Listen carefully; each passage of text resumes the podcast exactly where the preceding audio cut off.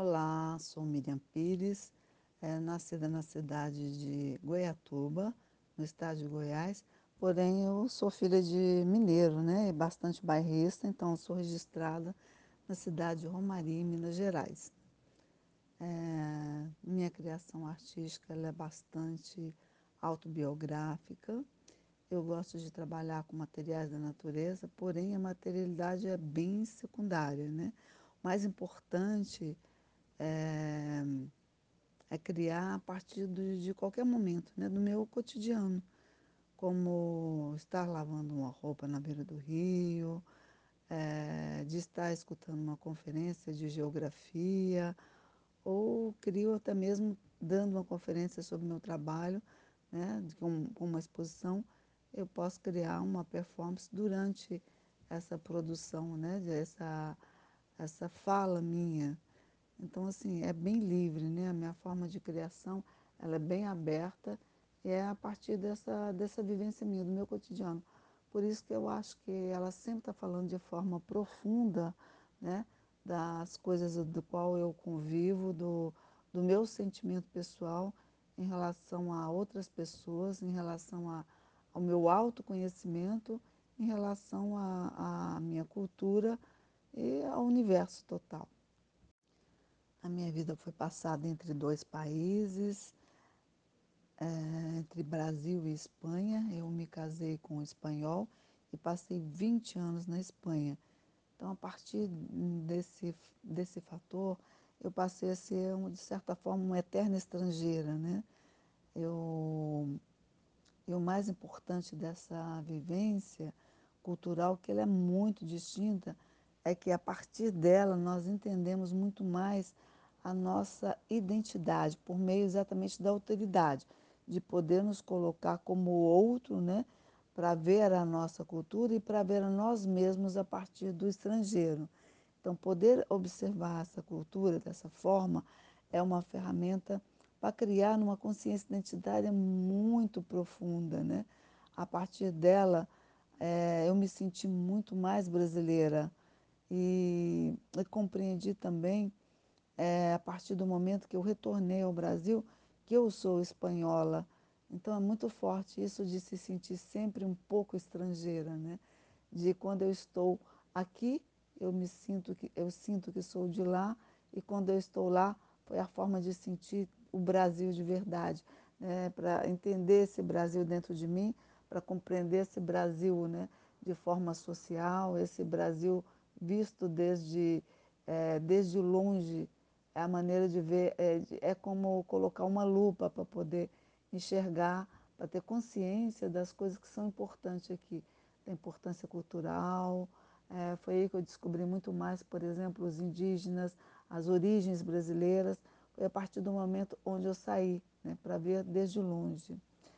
Então é isso, é, viver dessa forma é muito, é muito forte, né, é muito profundo.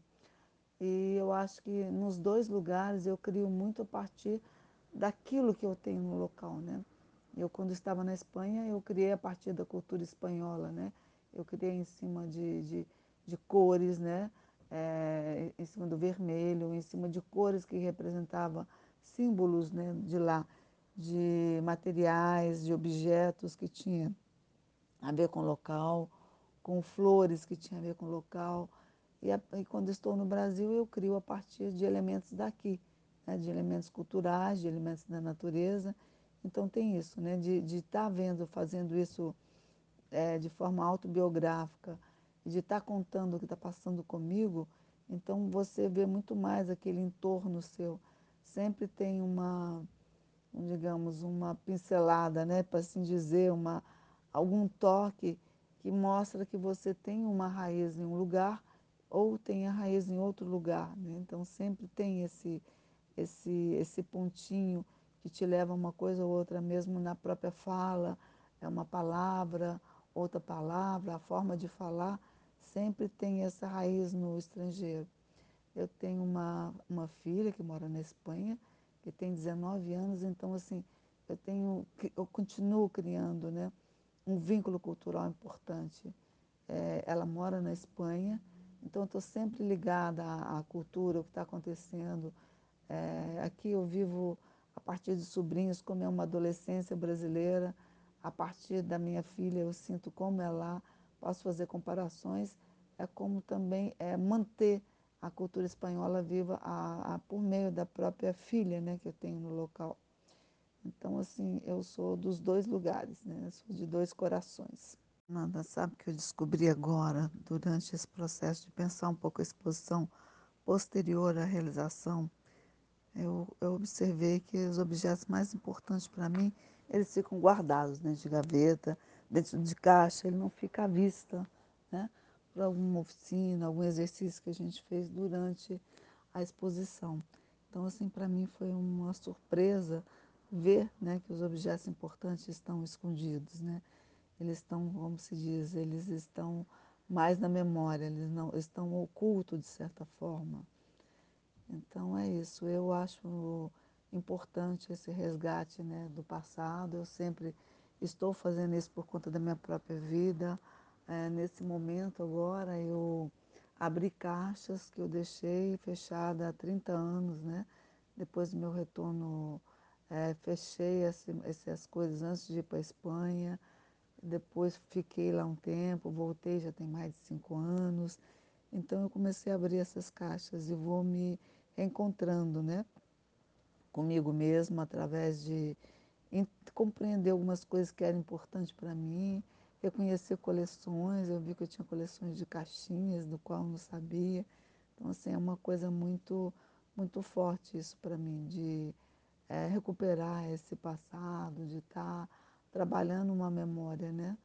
Eu me encontrei, encontrei essa versão de mim a partir da exposição, aliás, a partir da discussão, né, da, de um debate, de um diálogo com outros, outros pensadores, outros criadores, a partir das oficinas que foram realizadas do evento Segunda Pele. É, Segunda Pele, para mim, foi um, um momento em que eu me senti, de certa forma, objeto. É, quando fui visitar o Museu das Bandeiras da cidade de Goiás, que falaram que as pessoas morriam com a roupa do corpo, eu me senti é, uma pele, né? eu me senti petrificada naquele momento de pensar né, que um ser humano podia estar com uma roupa, a mesma roupa até a sua morte, que ele não tinha direito a, a tomar banho, a fazer sua higiene, então eu me senti, de certa forma, oca é, e, e, pele, então, como um objeto bem, bem fragilizado, né? É, é, exatamente só na própria pele. E eu tenho essa relação forte com, com o papel. O papel, para mim, por exemplo, é, uma, é um suporte né, de história, que ele vem trazendo história, vem trazendo a memória né, da humanidade durante anos.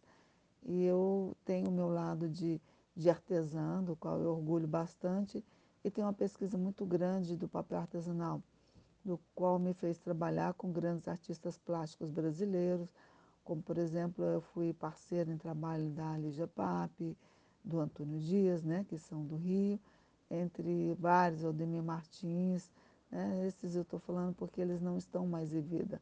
Então Sérgio Fingerman, é, Rubens Guestma também, né, que já foi, é, e vários artistas, né? Wesley Duqueli, então é, Bené Fonteles.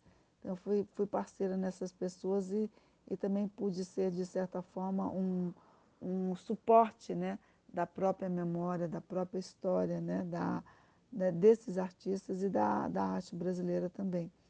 Então eu tenho isso de estar trazendo essa, digamos, essa película, esse suporte né? É, da arte brasileira também. E no Segunda Pele, é, para mim foi muito forte essa visita no museu. E estar tá ali relacionando com aquele espaço, com aquela história. E quando eu vi o objeto mesmo, né, a carta em si, é, foi outro lado que me emocionou dessa visita. De poder a gente é, ter uma outra versão, a gente poder avaliar a própria história da, daquela cidade, daquele local e das pessoas que viveram ali, né, que passaram por ali que criaram uma história que é completamente oculta, né? que não está, está guardada também em caixas, em pastas, e do qual a gente não tem acesso. Então, poder dar visibilidade, poder trazer isso à tona, e poder tornar isso acessível ao público que não é pesquisador, que não vai tocar nessas cartas, que não vai ver, para mim é uma coisa muito importante, né? É como a gente poder dar, dar luz a essas coisas e, e poder é, reviver esse passado, entender ele de forma diferente e tornar ele realmente acessível às pessoas. Agora, para falar um pouquinho assim de vertentes da, da criação, né? É, por muito tempo eu acho que eu trabalhei com, com papel artesanal, com uma linguagem artística mesmo, né? onde ela ia por tridimensional. Então ali o papel deixou de ser bidimensional e ele passou a ser tridimensional. Eu coloco o papel porque essa exposição ela foi pensada no papel, né? ela foi pensada em ser realizada no papel. E por algumas circunstâncias eu fui para o tecido. Então é, é uma forma né, diferente, porque o papel ele traz essa, essa história, né? essa história da humanidade, é um suporte, e o tecido ele é exatamente esse, essa outra, né? esse revestimento que a gente tem. Né? A gente está vestido de uma cultura, a gente está vestido de, de um tecido que, né, que também oculta a, as pessoas, a, o ser humano ali, né? essa, essa forma de vestimenta que foi uma criação cultural. Mas é isso, eu, por exemplo, eu, eu, minha, eu trabalho às vezes com performance, a minha performance ela é completamente intuitiva, ela não é programada, é uma, uma necessidade vital, uma necessidade no momento. Então, é, uma performance, por exemplo, ela aconteceu quando eu estava lavando uma roupa que estava escrito, né, digamos, Brasil, e nessa roupa, eu, eu, essa camiseta, eu fui lavando ela e acabei criando uma performance né, na, no Rio Tatuari e, e eu pus essa camiseta no rosto e eu respirava.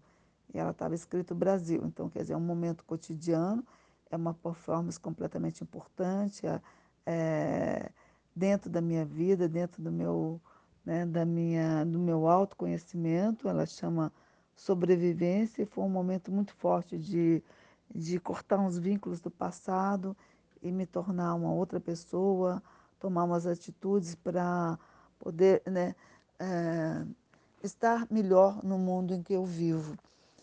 E outra vez, por exemplo, eu estava dando uma conferência e no meio de uma exposição eu tive uma necessidade de criar uma performance, né, que ela chama. O título dela acabou sendo de, é, de parto. A primeira sala era de Paris e a segunda sala era de partir. Então, quer dizer, foi um, um momento também ali bem circunstancial de necessidade vital da criação daquela performance. Né? Então, ela acontece nessa forma. Então, ela é, muito é, ela é muito do meu instinto. Então, é uma concepção de performance particular, né? não é uma, uma, uma, uma concepção de performance, digamos, dentro do conceito né? de outros artistas, que às vezes programa, é, é diferente.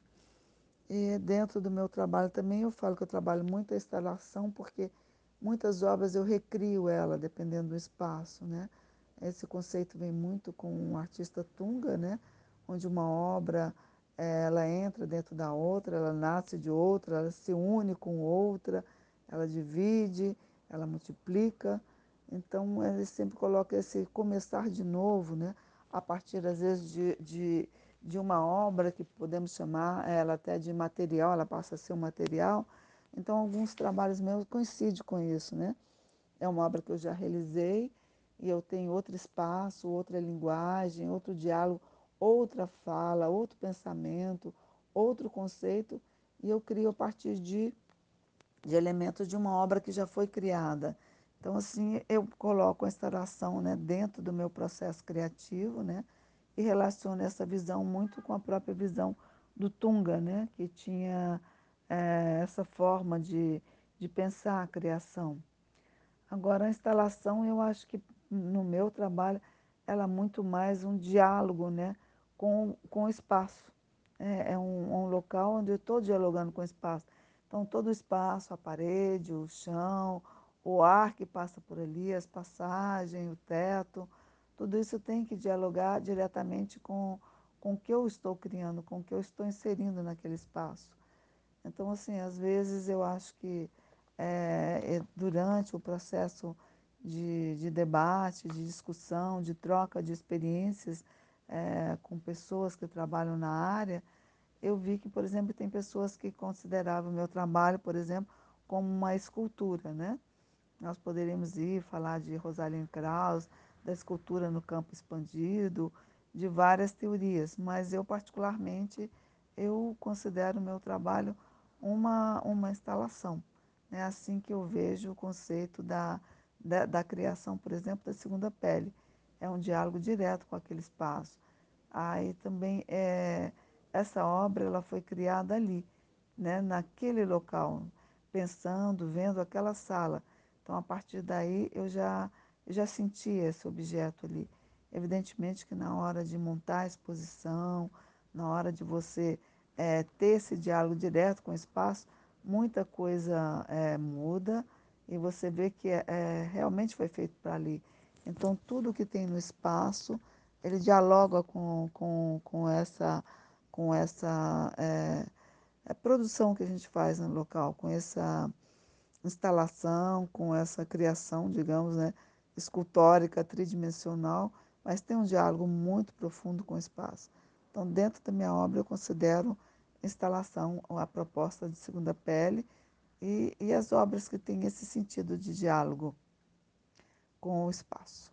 Então, assim, para falar um pouquinho mais sobre a, esse projeto Segunda Pele, né, que ele envolve é, duas etapas. Uma etapa é a própria instalação denominada Segunda Pele, e nessa esse trabalho ele foi criado a partir de uma visita no Museu das Bandeiras, é, na cidade de Goiás, né, no estado de Goiás, uma cidade histórica do qual eu estava visitando com a Universidade Federal de Goiás. E ela foi criada a partir da própria fala né, da, do guia, da pessoa que estava no museu e o monitor que levava a gente falava um pouquinho de cada sala. Então, fiquei muito curiosa e me despertou essa curiosidade das pessoas entrarem no local e ficarem ali. Então, eu fui fazendo perguntas e perguntas e entendi elas entravam e ficavam ali, elas não saíam mais, né? nem por necessidades fisiológicas e nem por necessidade de higiene. Então, assim, foi uma coisa que me deixou bastante, bastante chocada, né? Eu fiquei um pouco que paralisada na, naquele momento e naquele sentimento, né? Em que não era nem um, digamos, um, um sentimento de dor, era um sentimento de, de petrificação mesmo, entende? De me transformar, como eu falei anteriormente, em objeto, porque é assustador você descobrir a própria realidade de espaços, né, do qual a gente não, não, não vê. A gente vê um espaço, hoje é um espaço expositivo, hoje é um espaço que ele conta a história, mas a história está guardada dentro de pasta, dentro, né, dentro de caixas, e a gente não tem acesso a essa história. Então eles começam a criar uma outra história, um espaço expositivo e vai esquecendo essa memória do local, né? Essa memória do local, das pessoas que estiveram ali. Então, a partir disso daí que foi criada a exposição. E nessa própria visita eu vi também é, as cartas, né, e, e, tive a oportunidade de escutar uma leitura de uma carta é, de um familiar para um presidiário. Isso também me tocou bastante, né, de ver ele ali como uma pessoa é, humana, como um ser humano que passou por ali, com as suas dores, com as suas emoções, e isso me moveu bastante, né, a ponto de criar um projeto com, com a exposição desse local. E, e, e dar uma, uma acessibilidade a esse material. Então, trazer é, outra vez essa memória do local para a comunidade, né? para a comunidade da cidade de Goiás, para as pessoas que visitam o museu, é, para os familiares que estão ali, porque é muito importante essa história, poder compreender o local e tirar isso, né, a, a, a deixar isso à vista do público, né, para poder, porque para poder ter acessibilidade, é outra forma de acessibilidade a, a, a documentos, né, a ver. Então essa acessibilidade leva muito mais do que o físico, o material. É, a pessoa tem que ter consciência do que tem ali, ela acaba sendo acaba sendo um material que está guardado e só é acessível a pesquisador, a quem interessa para uma pesquisa, é, quem tem uma certa curiosidade, mas isso é muito raro, né? Você precisa de formular uma autorização, precisa marcar hora, então as pessoas acabam não vendo, não vendo o que está guardado naquele museu, não vendo a história do próprio local. E nessa visita também eu, eu tive a oportunidade de, de perceber é, que tinha outro tipo de presiário.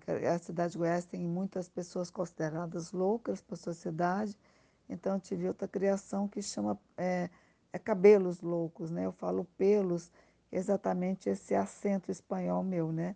Essa fala espanhola, porque pelo é cabelo. Então, na realidade, ele, ele vem da, da do cabelo louco. Eu, eu fui considerada pro, pelo meu ex-marido né, como louca, né? Ele me falava que eu tinha olho de louca, cabelo de louca. Então, quer dizer, uma violência muito forte, né?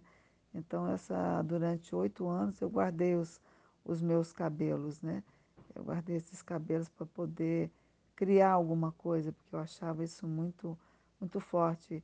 E é tão incrível que a fala do outro e o convencimento daquilo que o meu cabelo, que é muito lisinho, ele foi ficando completamente encrespado, completamente louco. Na hora de criar, eu pensava em bordar com esses cabelos, então fiz várias experiências com, com agulhas e tentando bordar, mas esteticamente ficou uma coisa muito horrenda. Ele não tinha um valor estético, ele ficava raro, estranho. Então, assim, o cabelo parece que ele passa a estar parecendo como um, um material que está meio morto. É muito estranho que ele perde a caída, ele está ressecado. Então, assim, não ficou uma coisa agradável, né?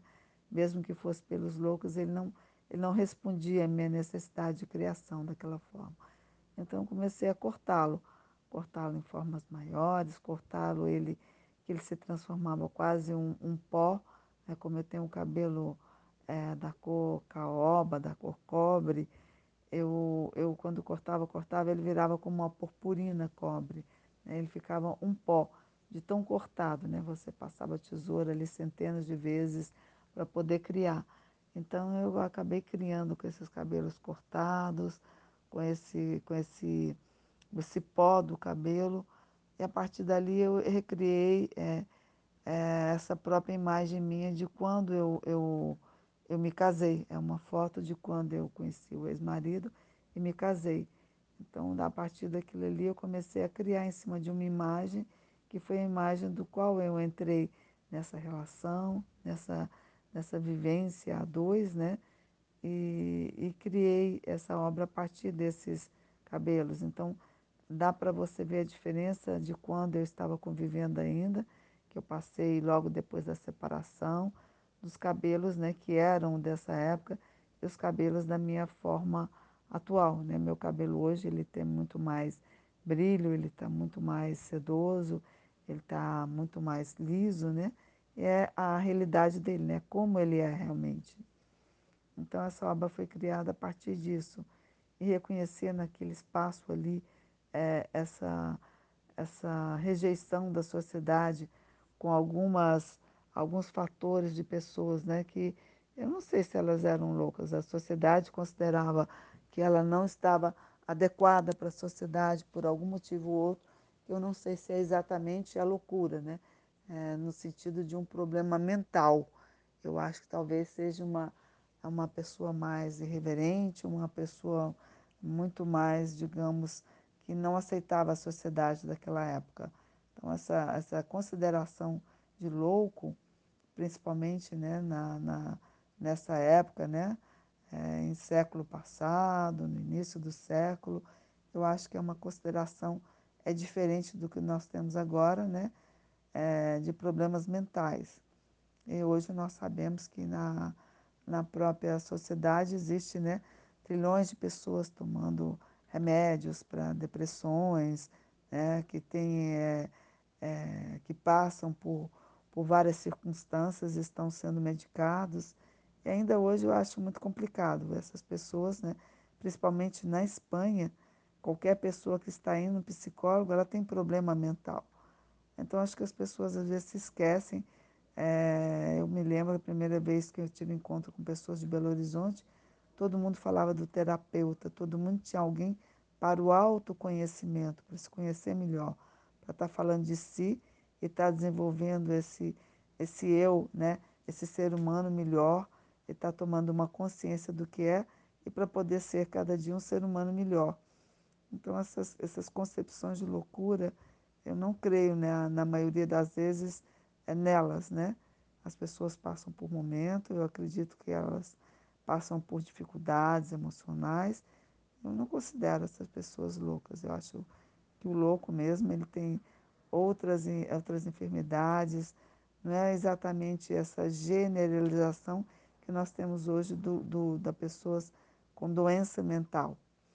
Então, uma, essa obra ela fala um pouco disso, e fala um pouco desse lado da mulher, né, que a mulher passa por não só por tanta violência física, mas por violência psicológica, né?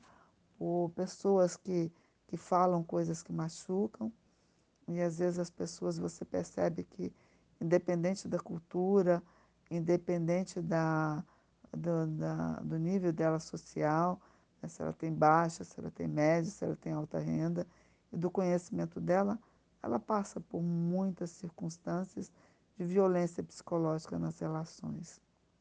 É, eu acredito que esses cabelos loucos é, é um autorretrato de vivências, né? Eu pensei que oito anos de cabelo daria para criar assim, obras gigantes, muito grandes e tal.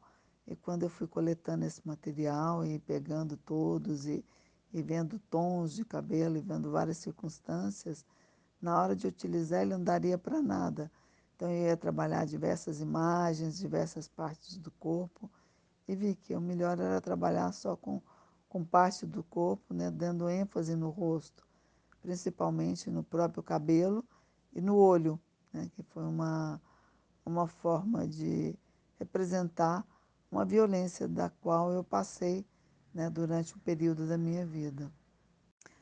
Olha, durante o, os anos que eu, oito anos que eu guardei o cabelo, eu, eu, a maioria das vezes eu mesmo cortava o meu cabelo. Então, assim, era um pouco prazeroso cortar ele, guardar e saber que ele ia transformar numa criação. Era uma proposta, mas eu não sabia exatamente o que, né, como eu iria fazer. Mas desde o início eu pensei em espelho. Eu pensei em algo que, que, que, eu, que eu pudesse me olhar, né? Talvez essa necessidade de, de, de, estar me vendo dentro de mim mesma, né? Dessa coisa do espelho dele, dele quando você olha um espelho, outro e outro, ele sai multiplicando mesmo, né? Essa, essa teoria também da, da alteridade, né? De se ver, é, de, de se colocar no lugar do outro, de estar de frente, né? A si mesmo e o outro está de frente a mim. Então, acho que também é outra coisa desse pensamento de, de, estar, de estar um pouco longe de si mesmo. E então essa, essa obra foi pensada desde o início. Eu tinha um certo prazer em guardar, todos eles foram guardados né, em papel, papel de caderno, dobradinho. Eu colocava uma fita adesiva, colocava a data e colocava dentro de um saco plástico e lacrava. Então, todos eles foram guardados assim, em papel, dobradinho, plástico e, e fita adesiva. Todos datados. Então, até, tinha as datas né, do, do qual eu tinha cortado o cabelo. Eu acho que uma única vez onde os cabelos estão maiores foi que eu cortei né, através do cabeleireiro. E como é uma, um corte recente, né, que não tem muito tempo, ele botou liguinha na ponta de tudo. Então os cabelos ficaram mais longos, não estavam tão ressecados, estavam muito mais é, cuidados também e não tinha aquele aspecto de crespo, né? Então esses foram os cabelos, né? Os últimos dos quais eu cortei nos últimos anos, né? São os cabelos maiores. E então, Fernanda, é, esse, esse processo de guardar o cabelo, ele era como uma coisa assim, me dava, eu gostava de cortar, no mesmo tanto que eu gostava de guardar, porque aquilo ali para mim era um material, era um tesouro que eu ia ser usado. Era uma forma mesmo de, como fala, de fazer essa essa transmutação, né, de, de poder fazer essa catarse da, desse momento né, doloroso. É, então, é, eu tinha um certo prazer, mas chegou um momento no final que eu tinha uma necessidade enorme e que eu queria, entende, desfazer dele a partir da criação. Né? Eu queria tornar ele uma criação artística. E quando eu acabei de fazer, eu queria jogar tudo fora.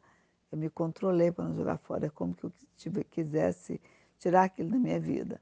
Eu tenho uma série de espelhos, incrivelmente eu guardei eles no meio de espelhos. Né? Tá guardado, eu guardei, botei um saco plástico em tudo e guardei. Então ele não chegou a ser exposto fisicamente, entende? Ele foi, ficou só no, no virtual. Eu fiz, fotografei e guardei. É, então, quando eu tirei ele da minha frente, eu perdi a necessidade de jogar fora, de eliminar. Então é isso, a, necess... a, a minha, a meu sentimento após a realização foi fotografar o mais rápido possível e jogar fora. Como os fotógrafos demoraram, eu acho que eu acostumei com ele um pouco. Aí perdeu, foi muita sorte que teve que fazer as fotos duas vezes. Foi muita sorte de eu ter um controle para não jogá-los no lixo imediatamente. Entende? Jogar o trabalho fora, né? Já realizou, já criou, já fotografou, adeus, não te quero mais. Mas eu acabei conseguindo guardar. Eu acho que eu tenho um certo vício em guardar. Taurino, ele guarda muito as coisas, mas essa obra foi uma das únicas coisas que eu queria eliminar, né? jogar, tirar ele da minha vida. Então, Fernanda, é... esse, esse processo de guardar o cabelo, ele era como uma coisa assim, me dava, eu gostava de cortar, no mesmo tanto que eu gostava de guardar, porque aquilo ali para mim era um material, era um tesouro que eu ia ser usado. Era uma forma mesmo de, como fala, de fazer essa essa transmutação, né, de, de poder fazer essa catarse da, desse momento né, doloroso, é, então, é, eu tinha um certo prazer, mas chegou um momento no final que eu tinha uma necessidade enorme e que eu queria, entende, desfazer dele a partir da criação. Né? Eu queria tornar ele uma criação artística. E quando eu acabei de fazer, eu queria jogar tudo fora. Eu me controlei para não jogar fora. É como que eu tive, quisesse tirar aquilo da minha vida. Eu tenho uma série de espelhos, incrivelmente eu guardei eles no meio de espelhos né? Tá guardado, eu guardei, botei um saco plástico em tudo e guardei. Então ele não chegou a ser exposto fisicamente, entende? Ele foi, ficou só no, no virtual. Eu fiz, fotografei e guardei. É, então quando eu tirei ele da minha frente, eu perdi a necessidade de jogar fora, de eliminar. Então é isso, a, necess... a, a minha, a meu sentimento após a realização foi fotografar o mais rápido possível e jogar fora. Como os fotógrafos demoraram, eu acho que eu acostumei com ele ali um pouco. Aí perdeu, foi muita sorte que teve que fazer as fotos duas vezes. Foi muita sorte de eu ter um controle para não jogá-los no lixo imediatamente. Entende? Jogar o trabalho fora, né? Já realizou, já criou, já fotografou, adeus, não te quero mais. Mas eu acabei conseguindo guardar que acho que eu tenho um certo vício em guardar. Taurino, ele guarda muito as coisas, mas essa obra foi uma das únicas coisas que eu queria eliminar, né? jogar, tirar ele da minha vida. Eu queria que você... Nada, acabo de ver que eu também estou um pouquinho rouca e que eu achei a gravação muito, muito, muito baixa agora que eu estava ouvindo para te mandar, então não sei se vai servir, né? É, como eu não ouvi ontem à noite, que eu fiz já era muito tarde, eu deixei para te enviar hoje e agora que eu fui ver. Então é o seguinte, né? Essa exposição ela, ela está sempre disponível, né?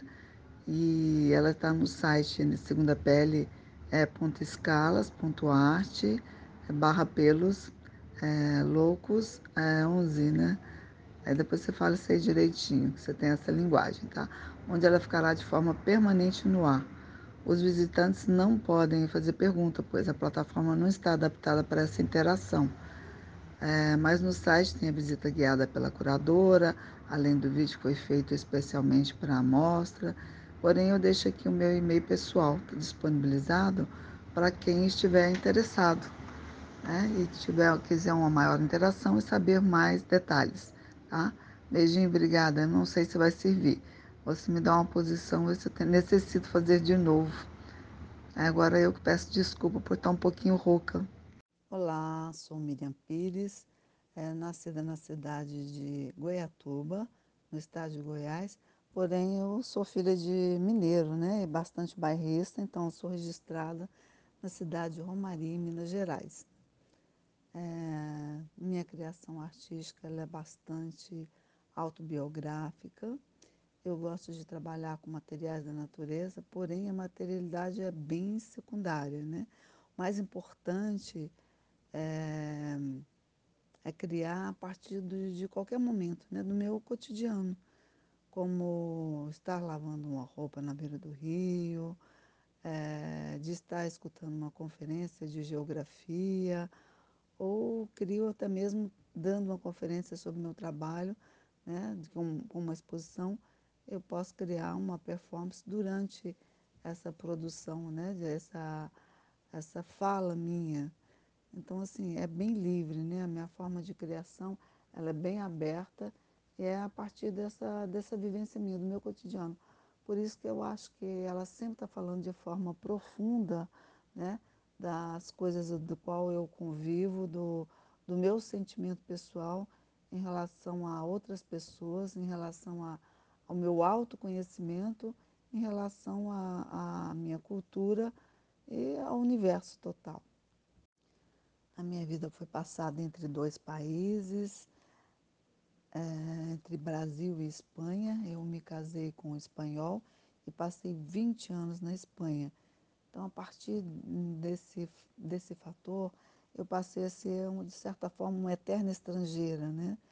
Eu, e o mais importante dessa vivência cultural, que ela é muito distinta, é que a partir dela nós entendemos muito mais a nossa identidade por meio exatamente da autoridade, de poder nos colocar como outro, né, para ver a nossa cultura e para ver a nós mesmos a partir do estrangeiro. Então, poder observar essa cultura dessa forma é uma ferramenta para criar uma consciência identitária muito profunda, né? A partir dela, é, eu me senti muito mais brasileira e, e compreendi também é, a partir do momento que eu retornei ao Brasil, que eu sou espanhola. Então é muito forte isso de se sentir sempre um pouco estrangeira, né? De quando eu estou aqui, eu me sinto que eu sinto que sou de lá e quando eu estou lá foi a forma de sentir o Brasil de verdade, né? Para entender esse Brasil dentro de mim, para compreender esse Brasil, né? De forma social, esse Brasil visto desde é, desde longe é a maneira de ver, é, é como colocar uma lupa para poder enxergar, para ter consciência das coisas que são importantes aqui, da importância cultural. É, foi aí que eu descobri muito mais, por exemplo, os indígenas, as origens brasileiras. Foi a partir do momento onde eu saí, né, para ver desde longe. Então é isso, é, viver dessa forma é muito, é muito forte, né, é muito profundo. E eu acho que nos dois lugares eu crio muito a partir daquilo que eu tenho no local, né? Eu, quando estava na Espanha, eu criei a partir da cultura espanhola, né? Eu criei em cima de, de, de cores, né? É, em cima do vermelho, em cima de cores que representavam símbolos né, de lá, de materiais, de objetos que tinham a ver com o local, com flores que tinham a ver com o local. E, a, e, quando estou no Brasil, eu crio a partir de elementos daqui, né, de elementos culturais, de elementos da natureza. Então tem isso, né, de estar tá vendo, fazendo isso é, de forma autobiográfica, de estar tá contando o que está passando comigo. Então você vê muito mais aquele entorno seu. Sempre tem uma, digamos, uma pincelada, né, para assim dizer, uma, algum toque que mostra que você tem uma raiz em um lugar ou tem a raiz em outro lugar. Né? Então sempre tem esse, esse, esse pontinho que te leva a uma coisa ou outra, mesmo na própria fala, é uma palavra, outra palavra, a forma de falar, sempre tem essa raiz no estrangeiro. Eu tenho uma, uma filha que mora na Espanha, que tem 19 anos, então assim, eu tenho, eu continuo criando né, um vínculo cultural importante. É, ela mora na Espanha, então estou sempre ligada à, à, cultura, o que está acontecendo. É, aqui eu vivo a partir de sobrinhos, como é uma adolescência brasileira, a partir da minha filha eu sinto como é lá, posso fazer comparações, é como também é manter a cultura espanhola viva a, a, por meio da própria filha né, que eu tenho no local. Então, assim, eu sou dos dois lugares, né? Sou de dois corações. Nada, sabe que eu descobri agora, durante esse processo de pensar um pouco a exposição posterior à realização, eu, eu observei que os objetos mais importantes para mim, eles ficam guardados dentro de gaveta, dentro de caixa, ele não fica à vista, né? Por alguma oficina, algum exercício que a gente fez durante a exposição. Então, assim, para mim foi uma surpresa ver né, que os objetos importantes estão escondidos, né? Eles estão, como se diz, eles estão mais na memória, eles não estão ocultos de certa forma. Então é isso, eu acho importante esse resgate né, do passado, eu sempre estou fazendo isso por conta da minha própria vida. É, nesse momento agora eu abri caixas que eu deixei fechada há 30 anos, né? Depois do meu retorno, é, fechei esse, essas coisas antes de ir para a Espanha. Depois fiquei lá um tempo, voltei já tem mais de cinco anos. Então eu comecei a abrir essas caixas e vou me encontrando, né? Comigo mesma através de compreender algumas coisas que eram importantes para mim, reconhecer coleções, eu vi que eu tinha coleções de caixinhas, do qual eu não sabia. Então, assim, é uma coisa muito, muito forte isso para mim, de é, recuperar esse passado, de estar tá trabalhando uma memória, né? Eu me encontrei, encontrei essa versão de mim a partir da exposição, aliás, a partir da discussão, né, da, de um debate, de um diálogo com outros, outros pensadores, outros criadores, a partir das oficinas que foram realizadas do evento Segunda Pele. É, Segunda Pele, para mim, foi um, um momento em que eu me senti, de certa forma, objeto. É, quando fui visitar o Museu das Bandeiras da cidade de Goiás, que falaram que as pessoas morriam com a roupa do corpo, eu me senti é, uma pele, né? eu me senti petrificada naquele momento de pensar né, que um ser humano podia estar com uma roupa, a mesma roupa até a sua morte, que ele não tinha direito a, a tomar banho, a fazer sua higiene, então eu me senti, de certa forma, oca é, e, e, pele, então, como um objeto bem, bem fragilizado, né? É, é, exatamente só na própria pele. E eu tenho essa relação forte com, com o papel. O papel, para mim, por exemplo, é, uma, é um suporte né, de história, que ele vem trazendo história, vem trazendo a memória né, da humanidade durante anos. E eu tenho o meu lado de de artesã, do qual eu orgulho bastante, e tenho uma pesquisa muito grande do papel artesanal, do qual me fez trabalhar com grandes artistas plásticos brasileiros, como por exemplo, eu fui parceira em trabalho da Lígia Pape, do Antônio Dias, né, que são do Rio, entre vários, Aldemir Martins, né, esses eu estou falando porque eles não estão mais em vida. Então, Sérgio Fingerman, é, Rubens Guestma também, né, que já foi, é, e vários artistas, né? Wesley Duqueli, então é, Bené Fonteles. Então fui, fui parceira nessas pessoas e, e também pude ser, de certa forma, um, um suporte né?